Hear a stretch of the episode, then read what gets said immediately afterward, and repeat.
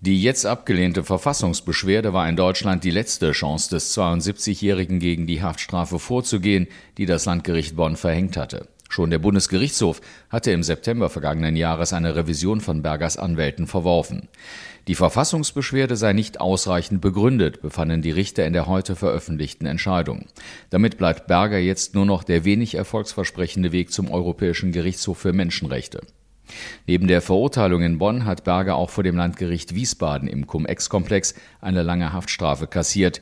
Die dort verhängte Strafe von acht Jahren und drei Monaten ist allerdings noch nicht rechtskräftig. Der BGH prüft noch eine Revision.